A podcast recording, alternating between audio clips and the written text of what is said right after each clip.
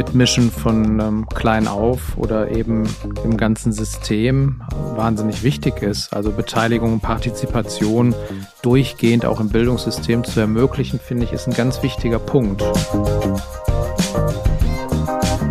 weniger auf Fachinhalte sich zu konzentrieren, sondern vielmehr auf Kompetenzen, auf beispielsweise Social Skills, dass ich mehr Teamfähigkeit mit aus der Schule mitbringe. Ich glaube, das ist eine der essentiellsten Faktoren, die wir haben, um auch weitere gesellschaftliche Krisen zu lösen. Wandel ist bei uns permanent da. Deshalb braucht man eine Bildung, die auf diese Transformationsprozesse vorbereitet und wir brauchen auch einen Wandel zu mehr Weiterbildung, weil das Lernen endet nicht mit der Schule oder mit Ausbildung und Studium, sondern unsere Wandlungsprozesse sind so heftig, dass man da ein Leben lang eigentlich auch sich weiterqualifizieren muss. Auftrag Aufbruch der Podcast des Forum Bildung Digitalisierung. Das hier ist die Early Bird Episode von Auftrag Aufbruch. Wenn ihr hier und da ein lautes oder vielleicht auch unterdrücktes Gähnen hört, liegt es daran, dass wir uns hier im Morgengrauen treffen mussten für dieses Gespräch wegen ein paar Terminfindungsschwierigkeiten. Es ist gleich Viertel nach acht am Morgen. Mein Name ist Katja Weber. Und ich habe das Vergnügen, zusammen mit Kai Gehring und John Buchmüller wach zu werden. Wir sprechen dabei über Generationengerechtigkeit und Teilhabe in der Bildung. Schönen guten Morgen, ihr beiden. Guten Morgen. Moin, moin. John, du hast dieses Jahr Abi gemacht in Baden-Württemberg. Also die Erinnerung ans Dasein als Schüler ist noch recht frisch. Nach über einem Jahrzehnt mit frühem Aufstehen ist so eine Verabredung um acht für dich völlig normal, oder? Du kannst zumindest schon aufnahmebereit wirken. Ich bin gestern auch schon ins Bett gegangen, äh, so früh wie ich, glaube ich, in den letzten Wochen nicht mehr ins Bett gegangen Nach dem Sandmännchen. bin. Von, ja, von daher ähm, bin ich jetzt auch aufnahmebereit, aufnahmebereiter, wie ich als in der Schule war. Mhm, und bei euch ging die Schule, habe ich vorhin gehört, gar nicht um acht los, sondern war noch schlimmer. Um 7.30 Uhr, genau. Da ging die erste Stunde los. Und ich hatte eigentlich auch fast immer zur ersten Stunde. Und wie war das bei dir, Kai? Wann ging es los? Um acht oder 8.10 Uhr. Mhm, okay, ja. ich finde, über diese genau. zehn Minuten ist man dann schon froh und dankbar. Jetzt starten wir ja immer in die Episode, bevor ich die Leute großartig vorstelle, mit einem Dings, das hoffentlich etwas erzählt über die Menschen, die hier zusammengekommen sind, darüber, was sie machen, darüber, wie sie auf das Thema Schule gucken. Was habt ihr dabei? Kai, ja, gerne. Ja, als Dings habe ich ein kleines Büchlein dabei mhm. von der Bundeszentrale für politische Bildung mit dem kurzen Titel Menschenrechte, mhm. weil ich einfach wichtig finde, Bildung ist ein Menschenrecht und ich hatte einen super Sachkundelehrer in der Grundschule, der uns dann auch schon früh über Menschen- und auch Kinderrechte aufgeklärt hat und äh, eigentlich so uns schon das Grundgesetz auch vermittelt hat mit alle Menschen sind gleich und gleich viel wert und mhm da ich auch im Kuratorium der Bundeszentrale für politische Bildung bin, ist einem auch klar, wie oft man mit Publikationen von denen gelernt hat. Also diese ähm, APZ-Hefte, diese schwarzen Hefte, habe ich mhm. damals auch im Geschichts-LK gut nutzen können. Mhm. Ich erinnere mich auch an die, diese Informationen zur politischen Bildung, zu spezifischen Themen oder zur Ländergeschichte und ähm, habe tatsächlich, finde auch heute da immer noch Publikationen, die super sind. Und ich sehe, John, du hast auch ein Buch gezückt und zwar noch im authentischen äh, Einschlag in so einer Klarsichtfolie eingebunden. Ja, genau. Das Buch heißt Politik und Co. und es äh, müsste ähm, vom Anfang dieses äh, Jahrtausends stammen. Ich habe das am Anfang von der 11. Klasse bekommen. Es ist ein Wirtschafts- und Gemeinschaftskundebuch, aber wir haben es nie verwendet. Es wurde uns bei der Ausgabe direkt gesagt, äh, ihr werdet es nicht brauchen. Die Schule mhm. hätte es in den Müll geschmissen. Ihr könnt es jetzt mit nach Hause nehmen und wenn ihr wollt, noch damit lernen, weil wir haben dann ein neues Wirtschaftsbuch bekommen, ein neues Gemeinschaftskundebuch. Ähm, und das hat so ein bisschen, das spiegelt schon ein bisschen die Schulrealität äh, für mich äh, wieder, dass man noch mit sehr alten Materialien manchmal arbeiten muss. Hast du Hast du denn dann drin gelesen oder war das wirklich einfach so Haken dran, äh, ich habe es ausgegeben, egal was die Kinder mitmachen, danke? Das lag jetzt dann zwei Jahre zu Hause bei mir rum und dann war ich jetzt glücklich, dass ich noch was mitbringen konnte heute zum Podcast. okay, haben wir eine kleine Bibliothek. Jetzt würde ich euch gerne noch mal ein bisschen ausführlicher vorstellen. Fange ich bei dir vielleicht an, John. Nach dem Abi, das war ja diesen Sommer, hast du ein Studium aufgenommen, Wirtschaftswissenschaften an der Uni Hohenheim. Und vorher warst du, wenn ich das richtig weiß, zweiter Schülersprecher an deiner Schule und auch aktiv äh, im Landesvorstand der liberalen Schüler Baden-Württemberg und jetzt leitest du den Bundesarbeitskreis der liberalen Schüler. Wie bist du dazu gekommen, so im weiteren Sinne dich einzumischen, dich zu engagieren an der Schule und dann aber auch im engeren Sinne in eine Partei einzutreten? Genau, also ich war schon seit der achten Klasse in der SMV, also in der Schülervertretung bei mir an der Schule und bin dann zweiter und schlussendlich auch noch erster Schülersprecher geworden. Und das hat mir wahnsinnig viel Spaß gemacht, die Meinung von meinen Mitschülerinnen und Mitschülern zu vertreten und ähm, beispielsweise in der Schulkonferenz gegenüber der Schulleitung einzubringen oder auch gegenüber den Eltern zu repräsentieren, aber auch mal in die Öffentlichkeit zu tragen. Und dann habe ich irgendwie gemerkt, dass ich mich noch weiter politisch engagieren möchte. Und ich hatte irgendwie schon immer eine gewisse Sympathie für die FDP und dann bin ich auch in die FDP eingetreten und habe dann angefangen, mich bei den liberalen Schülern zu engagieren, äh, wie du ja auch schon gesagt hast, im Landesvorstand und jetzt inzwischen auch als stellvertretender Leiter vom Bundesarbeitskreis der mhm. liberalen Schüler. Also dann war so das generelle Interesse am gesellschaftlichen Mitmischen da, bevor das Parteiinteresse dann zumindest mit einem Parteieintritt auch nochmal dokumentiert worden ist. Wie muss ich mir das vorstellen? Hast du dir dann die Parteiprogramme aller potenziell interessanten Parteien angeguckt oder war eh schon klar, vielleicht durch Nachrichtenkonsum oder so, äh, die FDP wird's? Also ich hatte, glaube ich, schon bei der Bundestagswahl 2017 ich konnte nicht ganz, also ich war natürlich jetzt noch nicht so politisch reflektiert, wie ich es jetzt bin, ähm, aber da hatte ich schon eine gewisse Sympathie dafür. Ich, ich kann das auch gar nicht mehr an, an genauen Argumenten festmachen oder so. An einer Person? Nee, an der Person eigentlich auch nicht. Also wegen der Person bin ich eigentlich auch nicht in die Partei eingetreten. Und dann habe ich am Anfang 2021 in der 10. Klasse, habe ich dann ein Praktikum im Landtag von Baden-Württemberg gemacht, bei einem Abgeordneten von der FDP, bei mir aus der Region. Und das hat mir wahnsinnig viel Spaß gemacht. Dann habe ich weitere Personen kennengelernt und so dann über die Person, aber jetzt nicht an einer Person, also dass ich jetzt einen Spitzenpolitiker aufzählen könnte, mhm. weshalb ich eingetreten bin. Wie war das bei dir, Kai? Du beschäftigst dich ja auch mit Bildung, mit Schule und zwar als MDB, also aus einer anderen Perspektive. Du bist Bildungspolitiker für Bündnis 90 Die Grünen, sitzt dem Ausschuss für Bildung, Forschung und Technikfolgenabschätzung vor. Ging das bei dir auch schon zu Schulzeiten los? Erstmal mit so einem generellen Interesse an Engagement oder war da die Partei erst da? Erstmal finde ich wahnsinnig wichtig, was äh, John sagt, das Mitmischen von ähm, klein auf oder eben im ganzen System äh, wahnsinnig wichtig ist. Also Beteiligung und Partizipation durchgehend auch im Bildungssystem zu ermöglichen, finde ich, ist ein ganz wichtiger Punkt. Ob das jetzt die Schülerinnen und Schülervertretung ist oder vorher schon im Kindergarten. Bei mir selber war es so, dass ich ähm, ja mich angefangen habe, so mit elf, zwölf ähm, stärker für Politik zu mhm. interessieren, mhm. weil hier wenige Meter entfernt die Mauer gefallen ist. Und da ging es los mit Zeitung lesen und äh, bin dann äh, über den Konfirmationsunterricht zur Jugendarbeit gekommen, habe dann selber äh, Jugendgruppen geleitet und da kam man auch in Kontakt mit äh, Bezirksvertreterinnen und Vertretern, so Jugenddisco organisieren, Geld für Kicker organisieren etc. Und ähm, ja, sich auch immer stärker dann für Politik, äh, fürs Gemeinwohl und äh, mit anderen gemeinsam zu engagieren, das hat mir wahnsinnig viel Spaß gemacht. Und das Parteipolitische kam dann auch später, ab 98. War neulich völlig überrascht, dass ich dann jetzt schon 25 Jahre auch grünes Parteimitglied bin. Und mich hat diese Bildungsfrage immer sehr umgetrieben. Mhm. Also das ist sehr, sehr prägend in meiner eigenen Biografie und auch im politischen Engagement, weil ich selber als Arbeiterkind dann jetzt dem Ausschuss für Bildung, Forschung und Technikfolgenabschätzung vorsitzen darf.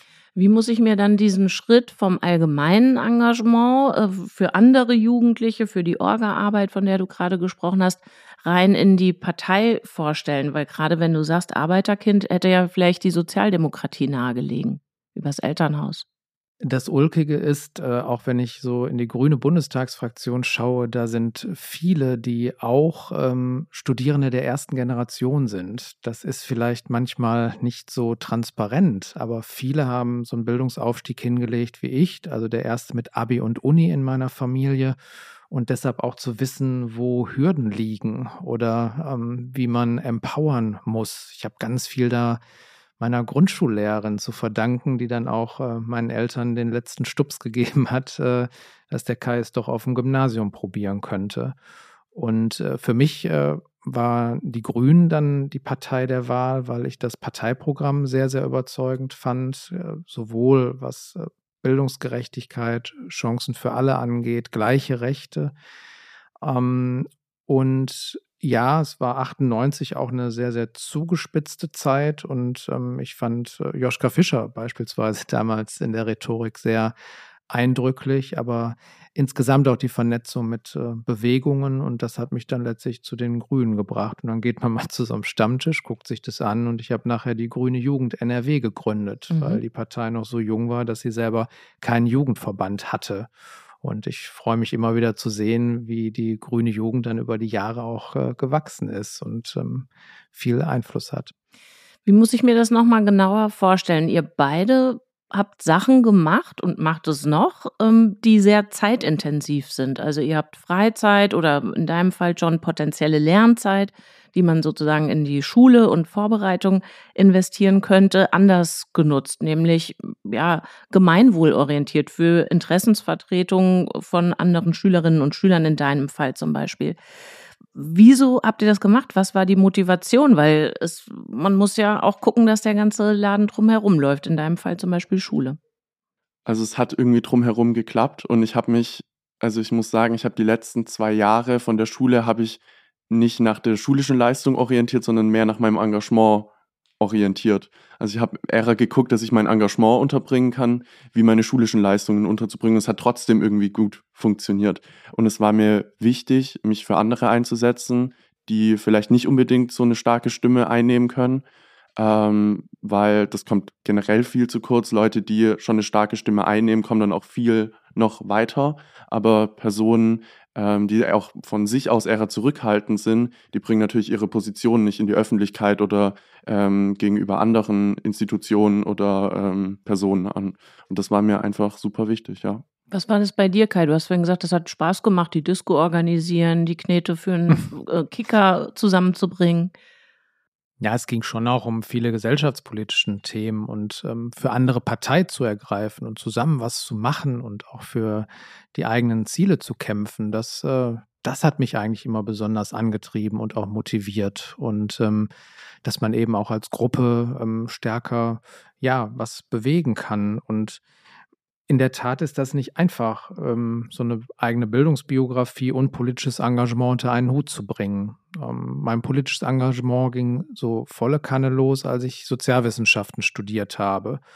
Und äh, das war schon ähm, im Nachhinein auch gewaltig, dann irgendwie in der Regelstudienzeit zu bleiben und gleichzeitig noch so einen Jugendverband zu gründen, da Sprecher zu sein, auch in der Öffentlichkeit zu stehen, gefragt zu werden, wenn es irgendwelche Koalitionskrisen bei den ähm, Altparteien gab. Wir hatten damals Rot-Grün in Nordrhein-Westfalen und äh, ja, da wird natürlich dann die Jugend gefragt, wenn irgendwie Konflikt in der Koalition ist.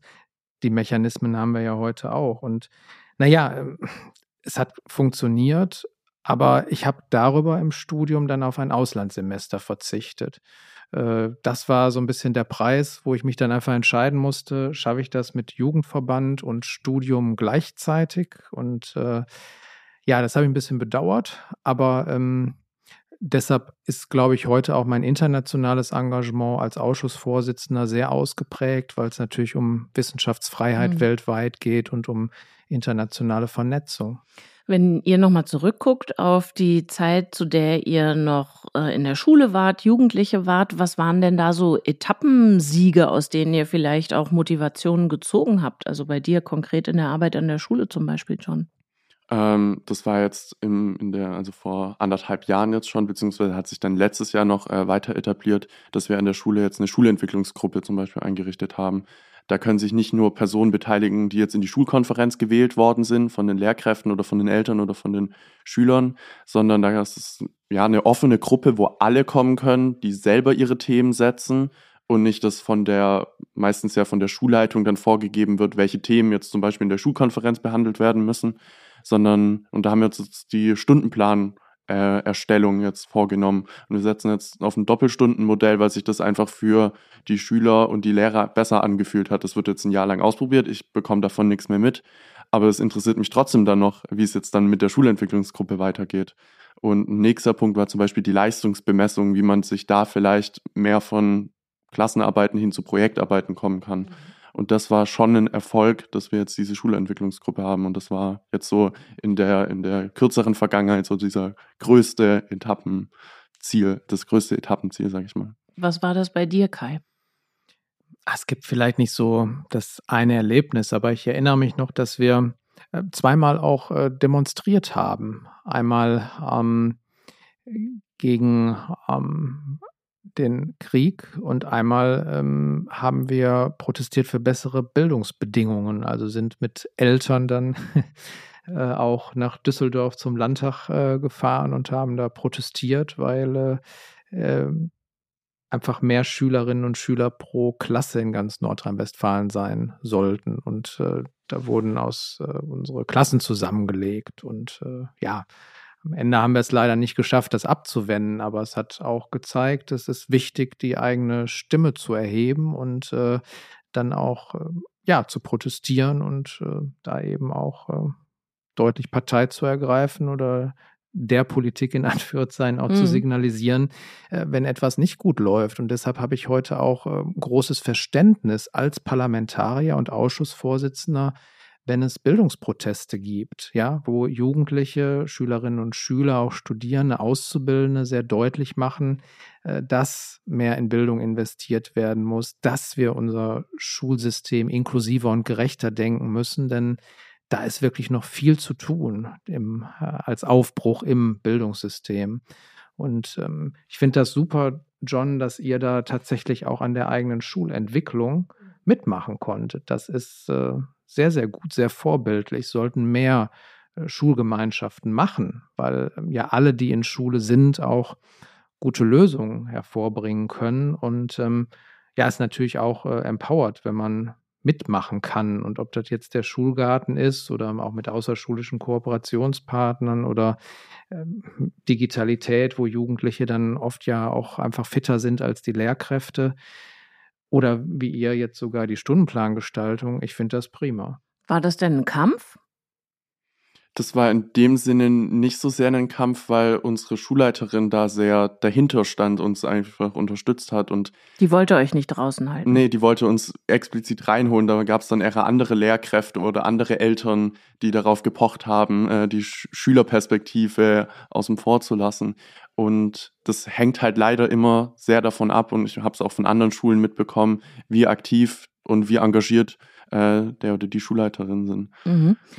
Das klingt eigentlich nach einer Superschule, also wo die Schulleiterin sagt, äh, wir sind ja sowieso hier den ganzen Tag zusammen, also lasst uns die Bedingungen, unter denen wir zusammenarbeiten, auch gemeinsam festlegen. Aber ich habe ähm, über dich gelesen, John, eine saftige Bildschlagzeile äh, vom 18. Mai woran unser Bildungssystem scheitert. Und dann Zitat von dir, Schule geht am echten Leben vorbei. Inwiefern? Wieso hast du das gesagt? Ähm, einerseits die, ich finde, die Lebensrealität von jungen Menschen hat sich in den letzten Jahren nochmal drastisch verändert. Äh, auch zum Beispiel durch die Corona-Pandemie. Viele Schülerinnen und Schüler haben auch gut gelernt, zu Hause sich selbstständig zu organisieren, andere natürlich nicht.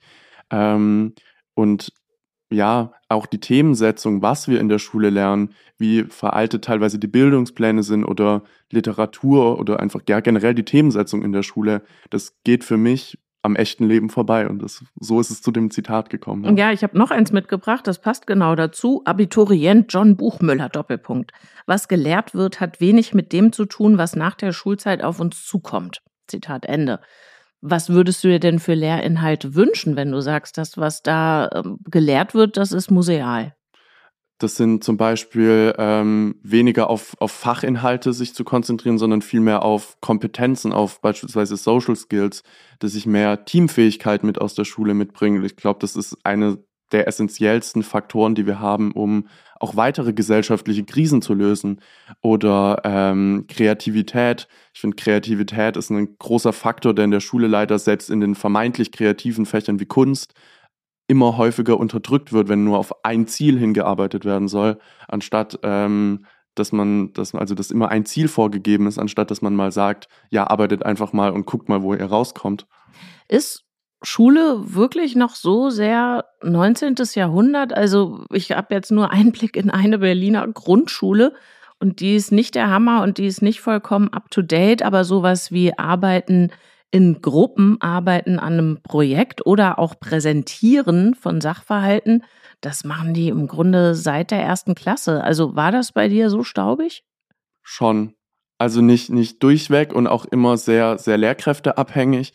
Aber dass ich jetzt sage, dass es seit der Grundschule oder dann Unter- und Mittelstufe ähm, so war, dass wir immer viel präsentiert haben, viele Gruppenarbeiten gemacht haben, das war jetzt nicht unbedingt so, nee. Wie nimmst du das wahr, Kai? Ist Schule in der Fläche, also natürlich, es gibt tausende von Schulen, jede ist anders, aber so im Mittel ist Schule noch so oll, dass da nicht in Projekten gedacht wird, dass nicht ans Präsentieren gedacht wird und dass auch nicht mal losgearbeitet wird, ohne schon das vordefinierte Ziel vorgegeben zu haben.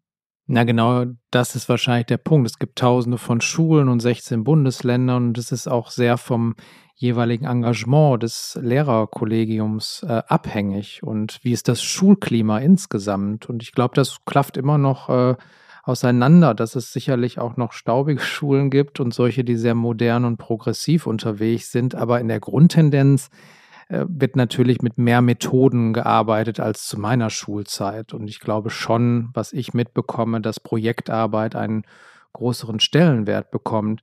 Gleichzeitig erlebe ich Themen, über die wir seit Jahren in der Bildungspolitik diskutieren, wo es noch nicht so gut ist, wie ich mir das wünsche. Beispiel mhm. Berufsorientierung. Mhm. Also äh, zu meiner Schulzeit kam dann äh, ein Berater der Arbeitsagentur und hat uns eine Doppelstunde erzählt, was es alles gibt. Dann sind wir nochmal zur Arbeitsagentur und sobald man da.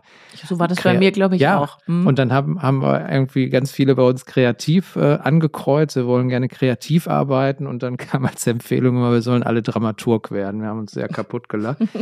Und dann ging es einen Tag mit dem Bus äh, zur Ruhr-Uni Bochum. Ja, ich bin in Essen zur Schule gegangen und äh, in der Region und dann, naja, morgens hin, guckt euch um, abends zurück. So, Je, das war da meine man ja gar nicht, also ich hätte gar nicht gewusst, wo soll ich denn da hingehen an der Uni. Mein ganzes erstes Semester an der Uni war davon geprägt, dass ich nicht wusste, wie der Laden läuft. Ja, genau. Und ich bin äh, dann ja doch aufs Gymnasium sortiert worden, großes Glück. Ähm, aber dass ich an meinem Gymnasium oder in der Berufsorientierung auch äh, begeistert worden wäre für berufliche Ausbildung. Das fehlt und das fehlt an vielen Gymnasien heute noch, weil dann das Studium das allein glückselig machende ist. Aber wir brauchen mehr, ich sag mal, klassische Doppelakademiker-Kids, die auch sagen, ich möchte Handwerker werden oder Handwerkerin. Ähm, und wir brauchen eben mehr Arbeiterkinder, denen wir auch den Weg auf den äh, Hochschulcampus ebnen. Das ist Durchlässigkeit und das finde ich wichtig. Und was John gerade sagte, welche Kompetenzen kriegt man vermittelt, da müssen wir viel mehr in der Bildungspolitik auch drüber sprechen. Die UNESCO macht mit Future Skills da auch ähm, gerade ähm, sehr guten weltweiten Diskurs und das müssen wir in den Parlamenten stärker aufgreifen. Das sind genau die Schlagworte, die John auch nannte. Also kreatives, kritisches Denken, auch mehr auf Kooperation, Kommunikation setzen damit man in diesen komplexen Zeiten und Krisenzeiten auch gut durchkommt. Ein Gedanken möchte ich noch setzen. Ähm, Schule muss in der Tat mehr aufs Leben vorbereiten, ja. Und ich glaube auch noch stärker aktuelle Themen aufgreifen, so schwierig das ist. Aber jetzt allein der Angriffskrieg gegen Israel, äh, da dann akut und aktuell über Antisemitismus zu sprechen oder was heißt Staatsräson, ja, oder ähm, dann natürlich auch äh, die Klimaproteste, die es über Fridays for Future gab, dann auch zu gucken, wie kann man das mit Bildung für nachhaltige Entwicklung und mehr Klimaschutz oder Umweltengagement an der eigenen Schule verbinden. Ähm, das finde ich wichtig, dass in einer modernen Schule dafür auch Raum ist. Und diese Schulen gibt es und die geben mir auch Hoffnung, dass wir den Aufbruch in bessere Bildung auch hinkriegen. Was jetzt bei dir, Kai, mehrfach stark anklang, war das Thema Bildungsungerechtigkeit oder Bildungsaufstieg. Und da würde ich gern mal von deiner Website zitieren. Zitat, wer aus Bildungsarmut oder Armut und Benachteiligung herauswachsen möchte, darf nicht länger ausgebremst und diskriminiert werden. Leider entscheiden nach wie vor oft Herkunft und Geldbeutel über den Bildungserfolg. Zitat Ende. Wir wissen das und jede Studie bestätigt uns das wieder. Das ist in Deutschland ein zementiertes Muster. Das, das Kind aus dem Doppelakademikerhaushalt wird Noten hin oder her auf jeden Fall auch, einen akademischen Abschluss bekommen, was bei dem Arbeiterkind mit guten Schulnoten gar nicht unbedingt so sein muss. Du hast gesagt, bei dir war die Grundschullehrerin diejenige, die dann letztlich ausschlaggebend war für die gymnasiale Empfehlung. Hättest die nicht gegeben, mhm. wärst du diesen Weg vielleicht nicht gegangen. Was mich aber irritiert hat bei dem Lesen des Zitats, ist dieses Verb möchte, weil das so unterstellt, das sei so eine sowas wie so eine individuell zu treffende Entscheidung. Also ich möchte diesen Bildungsaufstieg. Vielleicht bringe ich jetzt hier äh, zur frühen Stunde das noch nicht alles auf die Kette, aber ich habe so gedacht, als ich es las, und jetzt tue ich euch beiden weh, klingt für mich schwer nach FDP und jeder ist seines Glückes Schmied. Hm. Also äh, tatsächlich wird die Website gerade überarbeitet, weil das auch oft Texte sind nochmal so aus äh, Oppositionszeiten und ich natürlich jetzt als Ausschussvorsitzender auch die ganze Breite und Palette der Bildungsthemen wieder stärker im Fokus habe. Ähm, es ist nicht eine Frage des Möchtens, es ist auch eine Frage des äh, Motivierens und am Ende, das steht ja auch in den Texten, sind es oft Schlüsselmomente oder Schlüsselpersonen, die einen auch äh, in, aufs richtige Gleis setzen oder mitnehmen oder motivieren, sich etwas zuzutrauen. Ich glaube, das ist äh, entscheidend. Und ich habe in der eigenen Biografie immer wieder erlebt, dass dann mit dem eigenen Elternhaus und dem ganzen Umfeld, in dem ich aufgewachsen bin, bestimmte Entwicklungsschritte gar nicht auf dem eigenen Radar waren. Und deshalb ähm, sind andere Personen so wichtig. Ich war dann nachher irgendwie der Jahrgangsbeste, äh, als ich Sozialwissenschaften studiert habe am Ende, ja. Ich bin aber selber gar nicht drauf gekommen, dass ich da eine Doktorarbeit jetzt schreiben könnte, ja ähm, weil das einfach auch noch nicht so sehr in meinem Fokus war. Der Prof hat mich gefragt, boah, spannendes Thema, wollen Sie aus der Diplomarbeit nicht eine Doktorarbeit machen? Und dann habe ich gesagt, ja, auch warum eigentlich nicht? Mhm. Ja. Und, und das sind genau solche Momente wie diese Grundschullehrerin Frau Hennecke oder dieser Prof, der einem dann sagt, so, wie wäre es denn damit? Äh, insofern ist es dann vielleicht auch die Frage ähm, des Möchtens. Äh, Probiere ich das mal? ähm, traue ich mir das zu, aber äh, es ist eben nicht eine individuelle Geschichte, sondern die Strukturen müssen sich verbessern. Und die Strukturen sind bei Weitem noch nicht durchlässig. Und deshalb bin ich sehr froh aus diesen eigenen Erfahrungen, die ich geschildert habe, dass jetzt auch in der Koalition und in dem Handeln der Bundesregierung auch viel gemacht wird gegen Bildungsungerechtigkeit. Ja, nie genug, aber das Startchancenprogramm ist großartig, wenn das kommt, weil da Schulen in benachteiligten Quartieren besonders gefördert werden. Die müssen besser ausgestattet werden. Gerade da braucht man bessere Lernumgebungen. Und das wird jetzt angepackt. Und das finde ich im Gleichschritt mit der Kindergrundsicherung, die eben auch dann nochmal äh, monetär absichert, wahnsinnig wichtig, weil am Ende geht es doch darum, ob man ähm, gute Bildung bekommt, ob man Mitgliedschaft im Sportverein organisiert kriegt und ob man dann zum Kindergeburtstag auch ein Geschenk mitbringen kann oder weil die Eltern arm sind, dann absagen muss. Und deshalb finde ich beide Stränge sehr wichtig, monetär und strukturell gute Schulen für alle, aber auch dafür zu sorgen, dass wir Armut bekämpfen, weil das oft dann die Quelle ist auch für Bildungsarmut. Jetzt habe ich Kai wehgetan mit dem Möchten und habe gesagt, klingt für mich nach FDP-Sprech. Da musst du dich natürlich als FDP-Mitglied auch verhalten, oder? ähm, ich ich finde, ähm, Kai, du hast es auch schon angesprochen, es braucht Vorbilder. Ähm, ich glaube, wir kriegen keine Person ähm, irgendwie dazu jetzt zu sagen, wenn die schon, also die, die kennen das ja gar nicht anders, die werden schon von ihrer, ja, ich sag mal, gesellschaftlichen Stellung ähm, ist es schon irgendwie so gefühlt vorgegeben, du machst Abi, du machst kein Abi. Ähm, und daran muss ich, glaube ich, am Mindset ein bisschen was ändern. Ähm, das ist die, eine große Stellschraube, aber zugleich auch die schwierigste Stellschraube. Und dann ähm, auch tatsächlich das Ausprobieren. Dadurch äh, kommt's und dadurch kann dann jeder ähm, gucken, wo er hin möchte und was er daraus machen möchte. Und halt die, die, die Möglichkeiten offen geben. Ich glaube, es sind, wir leben gerade in Zeiten, wo wir eigentlich klar, es ist schwierig alles, aber wir haben eigentlich grenzenlose Möglichkeiten. Ich glaube, das müssen wir uns ja bewusst machen. Vielleicht. Ja, ähm, bitte, nee, ich wirke dich nicht ab. Na, vielleicht nur noch mal ganz kurz. Ich habe ja auch von diskriminierenden Strukturen in dem Zitat gesprochen und ähm, das ist, glaube ich, noch mal so ein Punkt. Ähm, man kommt aus sich selbst heraus schon recht weit, wenn andere als Vorbild äh, unterstützen und wenn man am Mindset arbeitet, aber ähm, so diese echte Durchlässigkeit ähm, und da auch äh, zu sehen, es gibt einfach so unterschwellige Geschichten, du hast es gerade auch angesprochen, bei manchen ist äh, letztlich äh, schon direkt nach der Geburt klar, der wird oder die wird jetzt äh, zum Abi gebracht, ja. Und da steht schon die ganze Bildungsbiografie teilweise fest und das ist bei anderen nicht so. Und ähm, deshalb ähm, finde ich das zum Beispiel auch wichtig, dass äh, auch bei begabten Förderungswerken auf dieses Habituelle geachtet wird. Das ist in unterschiedlichen Gesellschaftsmilieus einfach anders und das wirkt dann aber oft nach, wenn es darum geht, äh, kriegst du das Stipendium oder nicht. Also tatsächlich ist meine Erfahrung, wenn ich mich im Bekanntenkreis umhorche, dass die Kinder, die so ein Stipendium gut vertragen könnten, gar nicht davon wissen, dass es diese Möglichkeiten gibt. Das sind dann auch wiederum eher die Kinder ja. des äh, Professors und äh, mit seiner gut ausgebildeten Gattin, die wissen, ich bewerbe mich mal da und da. Also die kommen gar nicht zusammen, diese beiden Pole, äh, der Bedarf und die Förderung. Ja, und da bin ich froh, dass die Begabtenförderungswerke dran arbeiten, auch äh, sich sozial zu öffnen.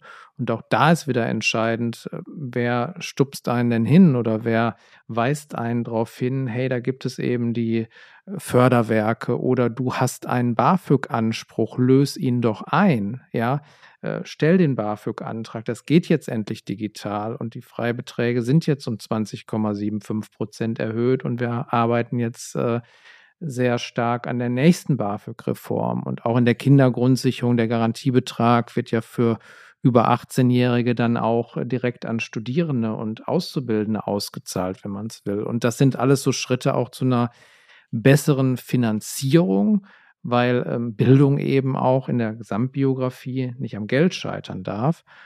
Denn äh, sich das leisten zu können, ist auch ein entscheidender Zugang. Und deshalb ähm, sind wir auch in der Koalition sehr einig, dass beim BAföG noch was drauf muss und die Strukturreform kommen muss, dass es elternunabhängiger wird und zielgenauer und gerechter.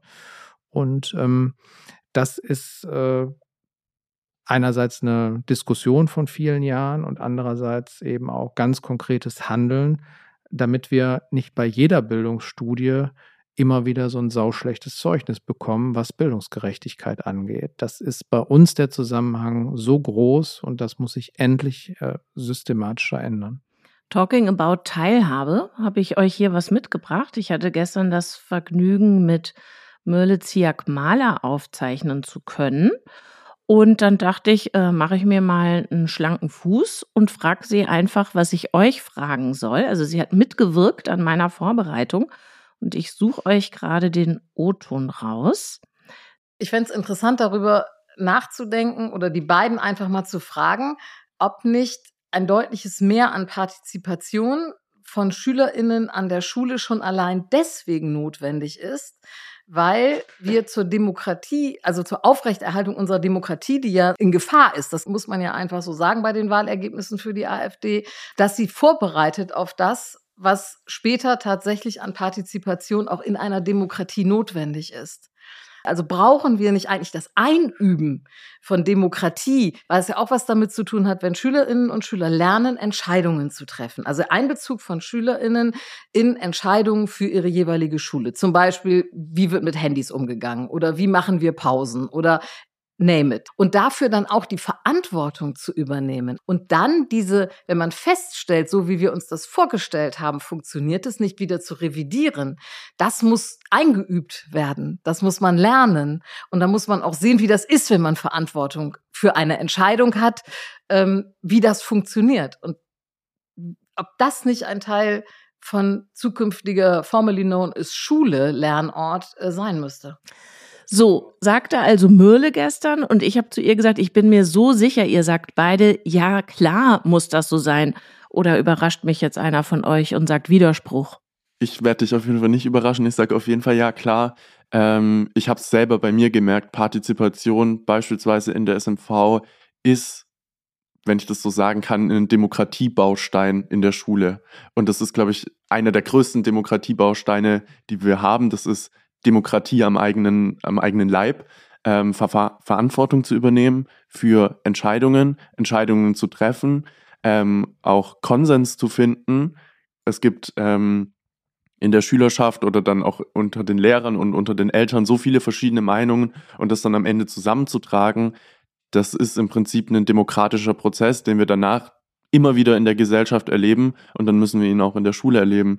Und ich habe mich ähm, auch vor anderthalb Jahren ähm, mal an unsere baden-württembergische Kultusministerin Theresa Schopper gewandt mit einem Brief ähm, und auch eine stärkere Demokratiebildung gefordert. Und die Antwort war dann, ja, es gibt Demokratieleitfäden. Aber das reicht halt nicht, wenn ich noch, wenn ich neben, Lies das mal durch. wenn ich so einen 40-seitigen Leitfaden habe, den ich neben einer Kontingentstundentafel noch irgendwie umsetzen soll, das funktioniert nicht. Da muss ich die Demokratiebildung eigentlich ja in alle Fächer reinholen und das gelingt dadurch, dass Schülerinnen und Schüler selber mitentscheiden dürfen, selber Verantwortung übernehmen können und dann selber für ihre Meinung einstehen und ja, Partei ergreifen.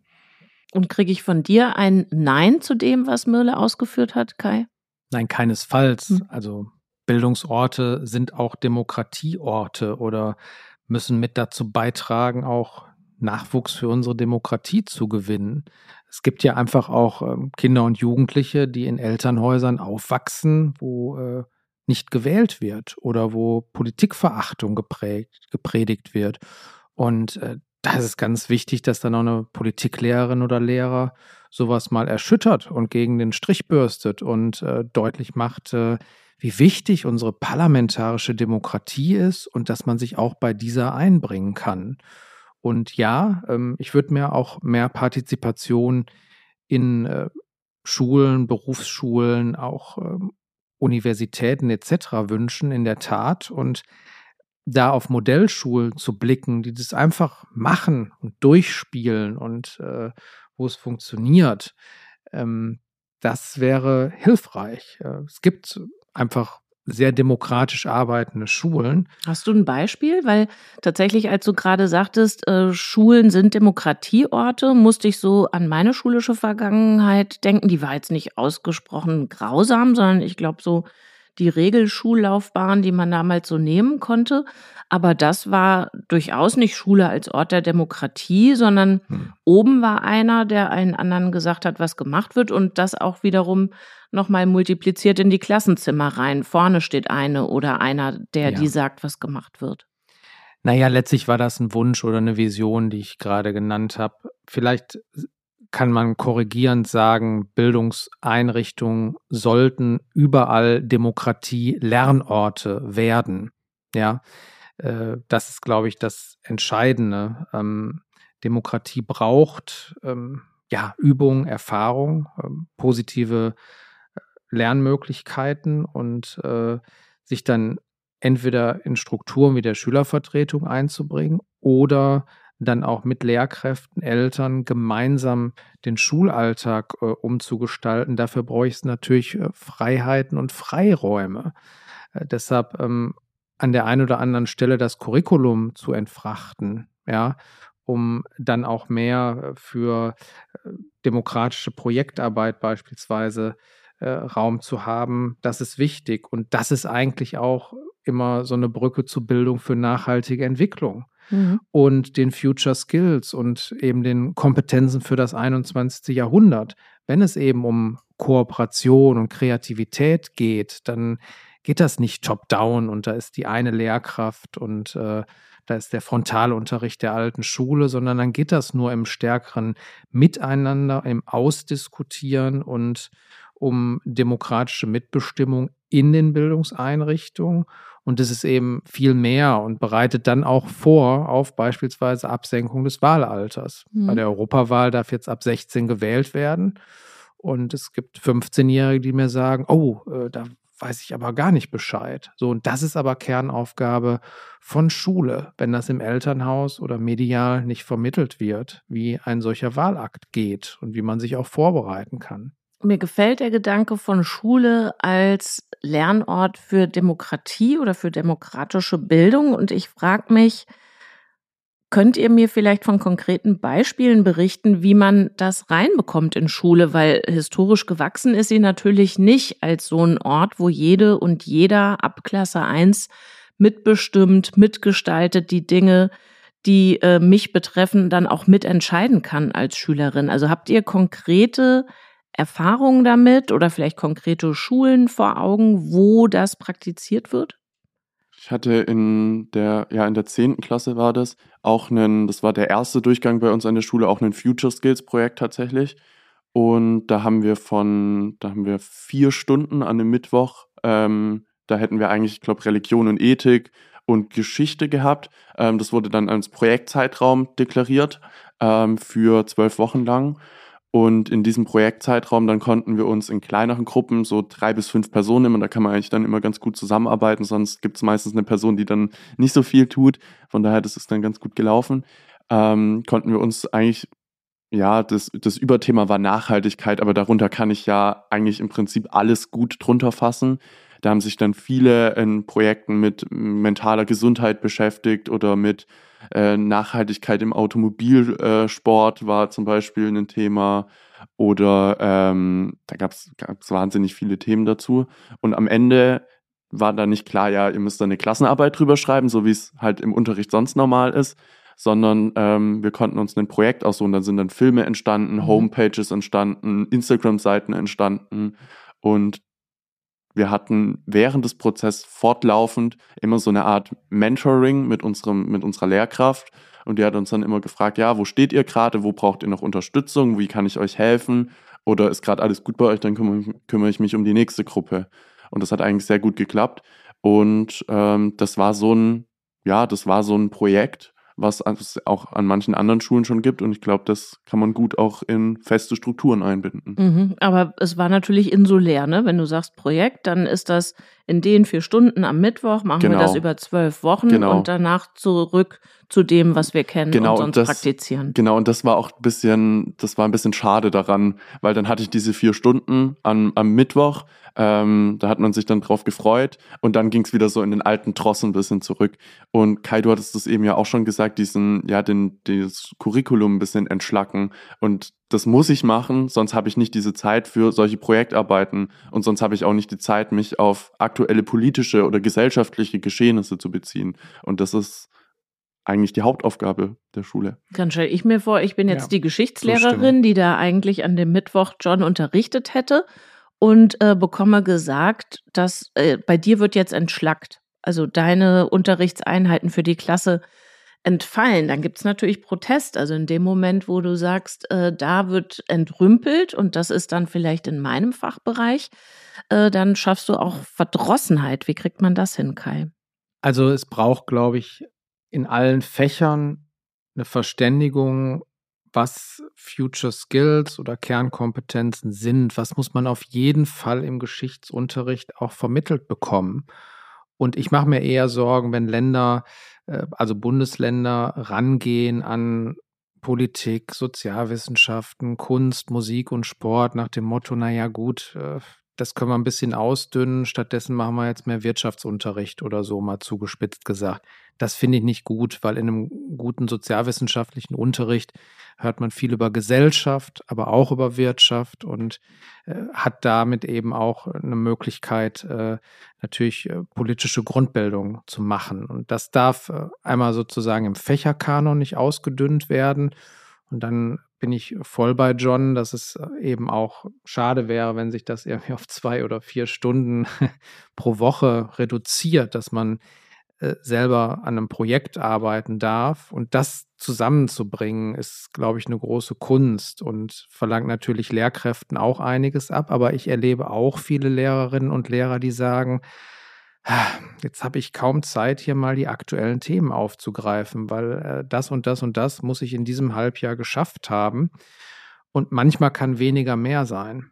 Mhm. Ähm, und jetzt aber beispielsweise auch dann mal umzustellen, wenn man diesen Angriffskrieg, diesen Terror gegen Israel ähm, erlebt ähm, und erleidet und das auch alle Schülerinnen und Schüler genauso wie die Lehrkräfte umtreibt, zu sagen, so, das machen wir jetzt zu einem aktuellen Thema und kommen darüber dann auch zu der Zeit des Nationalsozialismus, wo es übrigens dann ähm, immer wieder mal en vogue war zu sagen, oder haben wir aber viel zu viel in unserem Curricula. So, aber dann einen aktuellen Anlass zu nehmen und dann das auch zu verbinden mit einer historischen Grundbildung an der Stelle, auch mal was erarbeiten zu lassen und rausgehen aus Schule. Dann auch mal zu sagen, so jetzt gehen wir zur jüdischen Gemeinde beispielsweise oder jetzt holen wir ganz allgemein außerschulische Partner rein. Das ist ja auch in den Ganztagsschulen heute eine ganz andere Nummer. Da kann man das Handwerk oder den Sportverein auch äh, in den Schulalltag anders integrieren und auch die Türen aufmachen. Und dann wird es lebendiger, dann wird es praktischer, dann ist auch mehr auf Mitsprache und Mitgestaltung angelegt.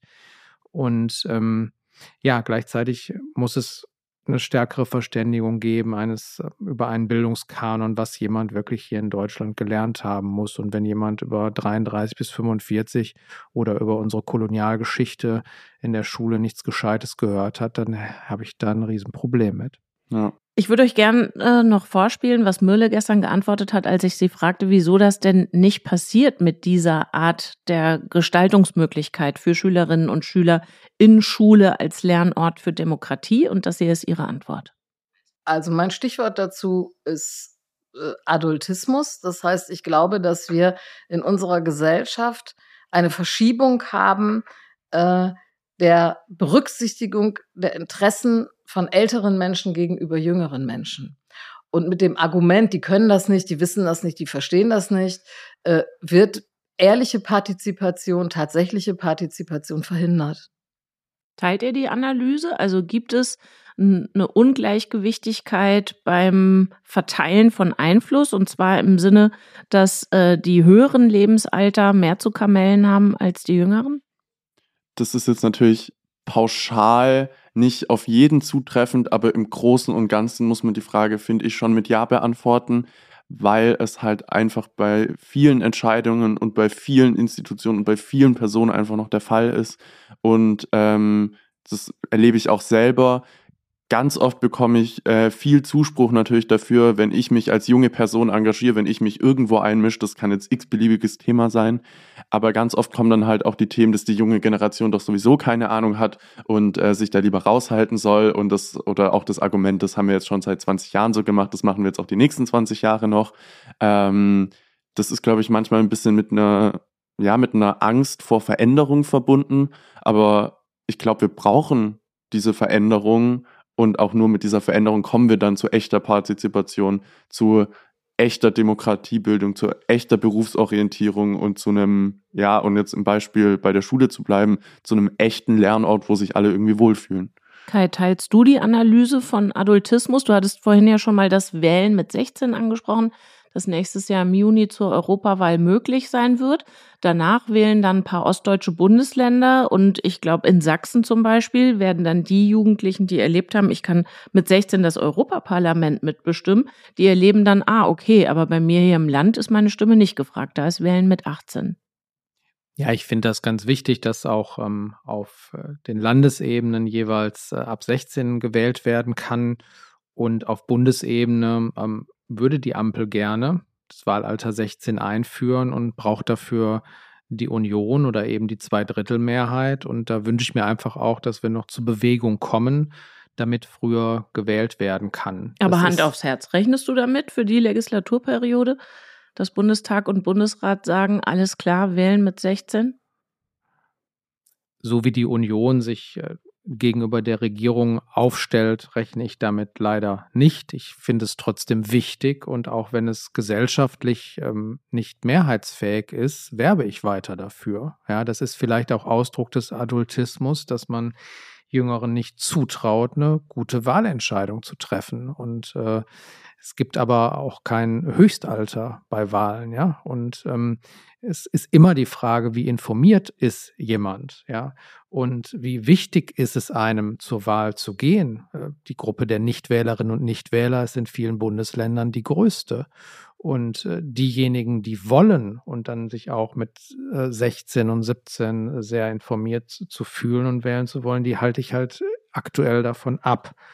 Und deswegen ähm, wünsche ich mir auf jeden Fall hier auch die Wahlalterabsenkung, wohl wissend, dass das ein Baustein unter vielen ist, der aber auch Bildungseinrichtungen mit dazu veranlassen muss, dann stärker über Politik zu informieren. Demokratiebildung und Demokratielernen in der eigenen Einrichtung zu haben. Ja, und wir sind eben eine alternde und schrumpfende Gesellschaft. Deshalb muss die Stimme der Jugendlichen mehr gehört werden. Und gleichzeitig ähm, ja, gibt es viele Klischees, aber auch in beide Richtungen. Ähm, man sollte auch auf das Erfahrungswissen äh, der Älteren äh, nicht verzichten, die ja, so dieser Duktus, ach, die sind eh zu alt, die kennen sich mit Digitalisierung nicht aus, ab, auf, ab aufs Abstellgleis oder so. Wenn ich irgendwie äh, an meinen äh, eigenen Opa denke, der mit 80 dann irgendwie ein paar Stunden im Internet unterwegs war, das kann man halt so pauschal nicht sagen. Das Entscheidende ist, der Strukturkonservatismus muss überwunden werden und offen sein für Neues. Und äh, Wandel ist bei uns permanent da. Deshalb ähm, braucht man eine Bildung, die auf diese Transformationsprozesse vorbereitet. Und wir brauchen auch ähm, einen Wandel zu mehr Weiterbildung, weil das Lernen endet nicht mit der Schule oder mit Ausbildung und Studium, sondern unsere Wandlungsprozesse sind so heftig, ähm, weil auch viele Modernisierungen nachgeholt werden müssen, dass man da ein Leben lang eigentlich auch sich weiterqualifizieren muss. Jeder lernt immer wieder dazu. Und das wäre schön, wenn das äh, im Mindset auch äh, stärker verankert wäre. Der Soziologe Matthias Quent sieht unsere Demokratie als unabgeschlossenes Projekt, also als ein System, das sich immer weiter demokratisieren muss, was natürlich bedeutet, dass immer mehr Gruppen reingeholt werden, die vorher exkludiert waren oder vielleicht nur auf dem Papier Teilhabe berechtigt, aber nicht in der Realität. Wie lässt sich das denn in Schule, John, umsetzen? Also dieses, dieses Einfordern von Teilhabe äh, setzt ja voraus, dass ich mir meiner Stimme überhaupt erstmal bewusst bin. Also wie äh, kriegt man das dann institutionell durchgesetzt? Vielleicht hast du da aus deinem eigenen Schulleben ein Beispiel glaube auch da wieder, es braucht ähm, sowohl in der Schülerschaft als auch in der Lehrerschaft ähm, am Anfang erstmal Beispiele, die das umsetzen. Wenn Mitschülerinnen und Mitschüler sehen, ah, cool, der bringt sich jetzt in der SMV ein oder das ist unser Klassensprecher und der hat jetzt Folgendes irgendwie bewirkt, das kommt uns jetzt allen zugute, ah cool, vielleicht engagiere ich mich auch, vielleicht bringe ich mich auch ein. Und wiederum aber auch die Lehrkräfte, wenn sich Lehrkräfte im Kollegium engagieren oder anderweitig äh, für die Schule sich engagieren, dann sehen auch die anderen Lehrkräfte, ah ja cool, äh, kann man ja doch was bewirken, weil jeder hat doch bestimmt irgendwie irgendwo Themen, wo er sich mit einbringen möchte, wo er gern was verändern möchte. Und ich glaube, dadurch ähm, kann man so auf jeden Fall einen Prozess angestoßen werden, ähm, dass jeder das Gefühl bekommt, sich einbringen zu können. Und ich glaube auch gerade dieses lebenslange Lernen, das muss zum Gesellschaftsmodell eigentlich werden. Das muss eigentlich unser, unser Paradigma sein, nachdem wir gesellschaftlich zusammenleben. Und ich teile deine Einschätzung, Kai, dass dieser Begriff Adultismus nicht zum Kampfbegriff werden kann, in dem Sinne, dass man die verschiedenen Lebensalter zum Beispiel gegeneinander ausspielt, weil man braucht ja alle Ansichten im System, die der Rentner ebenso wie die der Schülerinnen und Schüler. Aber wie kriegt man das hin? Dass diese, dass genau diese Frontstellung da nicht passiert, sondern dass eigentlich äh, quer durch die Bevölkerungspyramide klar ist, wir brauchen mehr Teilhabe, ob das jetzt in der Schule ist oder meinetwegen auch im Seniorenheim.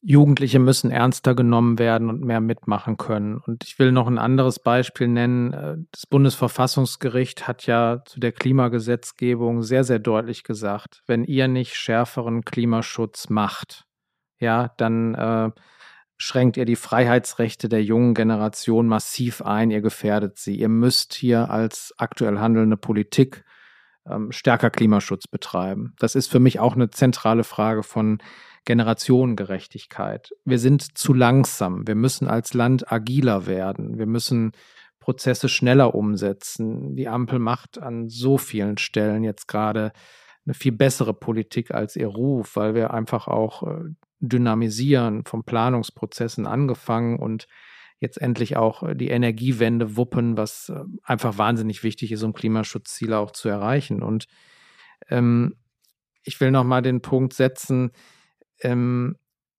man braucht einfach mehr Anstrengung, jugendlichen Perspektiven aufzuzeigen aus allen gesellschaftlichen Schichten und auch da sowas wie Talentscouting in Nordrhein-Westfalen oder Arbeiterkind e.V. Das sind Initiativen, die kennt jeder. Und Glaubst du? In der Bildungspolitik. Okay. Danke. genau. Und äh, da aber das Matching zu schaffen und Talentscouting in jedem Bundesland zu machen und äh, auch zu gucken, welche Hochschule schafft was. Ich äh, komme ja aus Essen und die Universität Duisburg-Essen, äh, die liegt ja in einem Melting Pot mit Doppel-T, ja. Und äh, Diversity-Konzepte sind für die selbstverständlich, weil die einfach sehen, wer wohnt in der Region. Und äh, es ist ja in der Bildungsforschung auch so, diejenigen, die mit ähm, einer Migrationsgeschichte dann das Abi schaffen, schaffen im Durchschnitt ein besseres. Also wenn man es bis dahin auch geschafft hat und dann aber zu sagen, so, jetzt äh, rein ins universitäre Leben beispielsweise, ist ähm, sehr, sehr wichtig. Wir gucken zu Recht auf diejenigen, wo es nicht gut läuft. Aber um auch Vorbilder zu haben, muss man die Erfolgsgeschichten stärker erzählen. Und mich ärgert das so, dass wir auch medial kaum durchdringen, zu sehen, wie viele Syrerinnen und Syrer, Geflüchtete von 2015 und 16 es erfolgreich in unserem Bildungssystem zu einem Abschluss geschafft haben, in Arbeit sind. Das sind Erfolgsgeschichten, die uns jetzt übrigens auch äh, helfen würden in den aktuellen Migrationsdebatten, weil ähm, wir an vielen Stellen ja auch äh, Teilhabe eröffnen äh, über das ähm, Punktesystem, Einwanderungsgesetz, äh, Chancenaufenthaltsrecht statt Kettenduldung.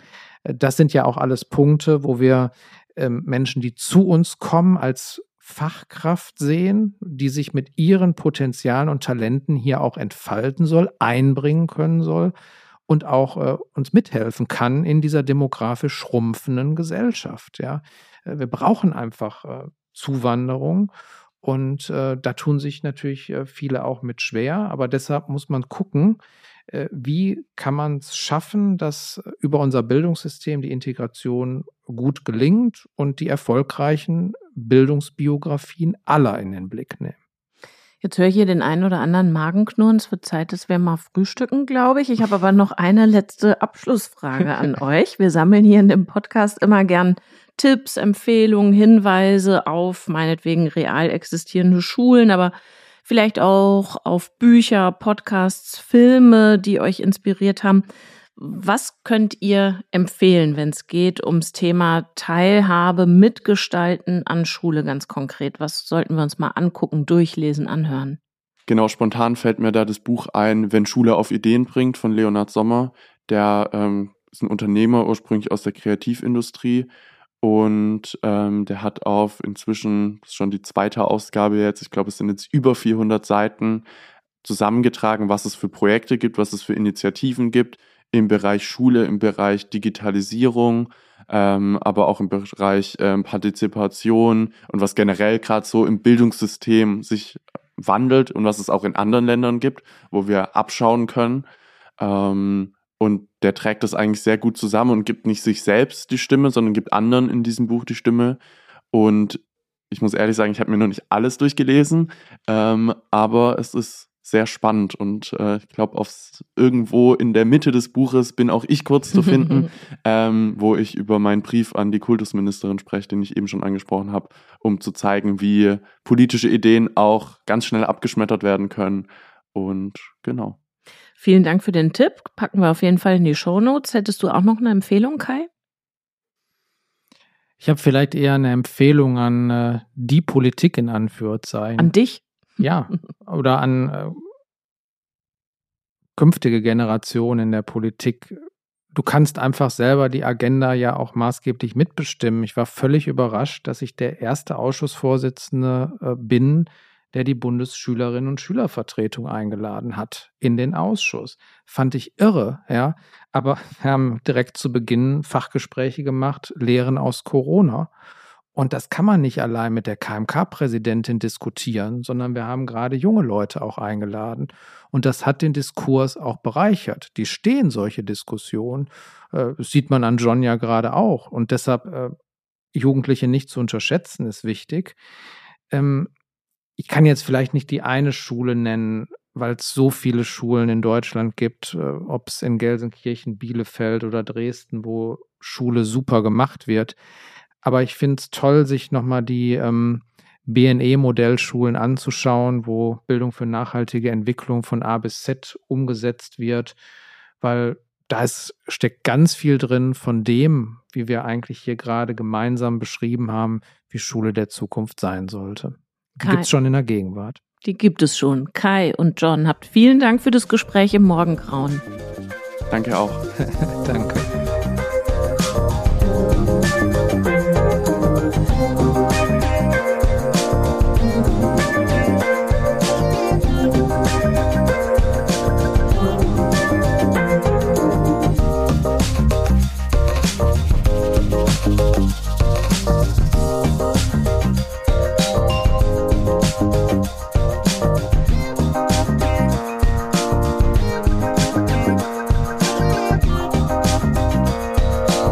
Falls Ihnen der Podcast gefallen hat, finden Sie weitere Folgen auf allen bekannten Podcast-Portalen.